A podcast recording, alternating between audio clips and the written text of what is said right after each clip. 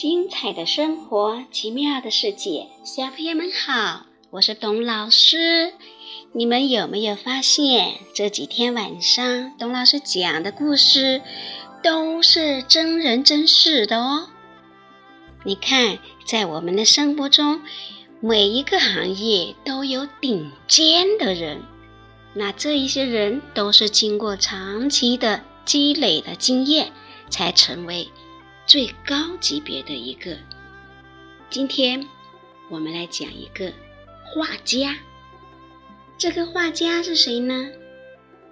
他的名字叫达芬奇，那可是世界有名的哦。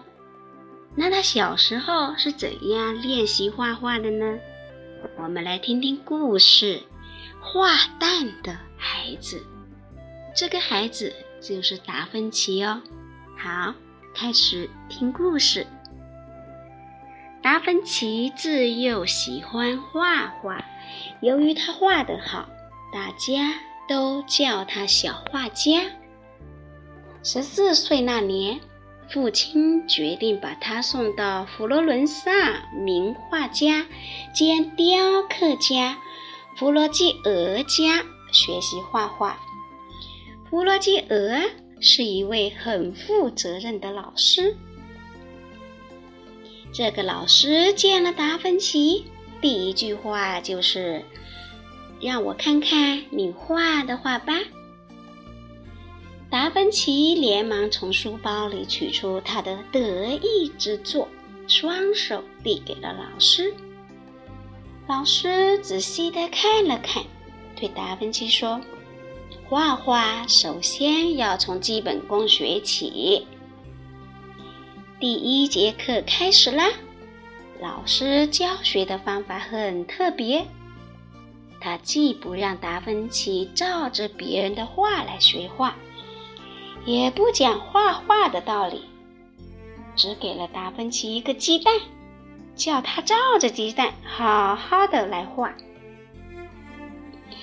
开始的时候，达芬奇觉得画鸡蛋很有趣，画的也很用心，画了一张又一张，天天都是这样的画。可是天长日久，天天都是画鸡蛋，达芬奇就觉得没意思了，很乏味。可老师还是一个劲的叫他画鸡蛋。画着画着，达芬奇就不想画了。一天，达芬奇忍不住问老师：“老师，为什么让我画蛋呀？”老师看出了他的心思，亲切地对达芬奇说：“怎么，你不愿意画鸡蛋啦？”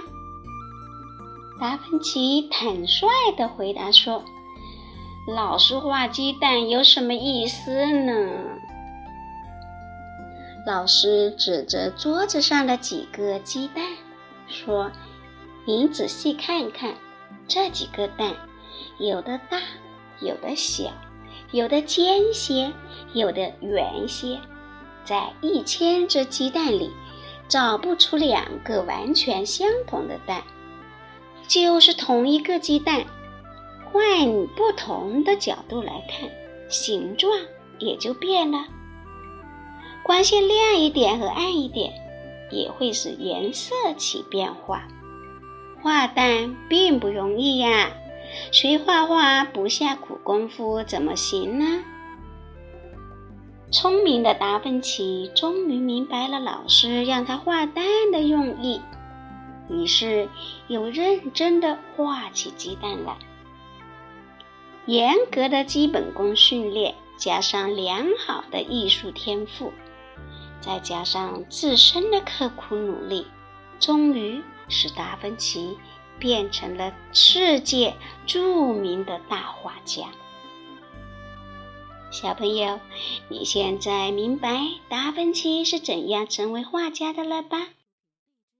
对了，他从画鸡蛋开始的。经过无数次的练习，才成为有名的大画家。所以，我们现在如果要学习一项新的本领的时候，也要像达芬奇一样反复练习，不厌其烦，才能有所成就哦。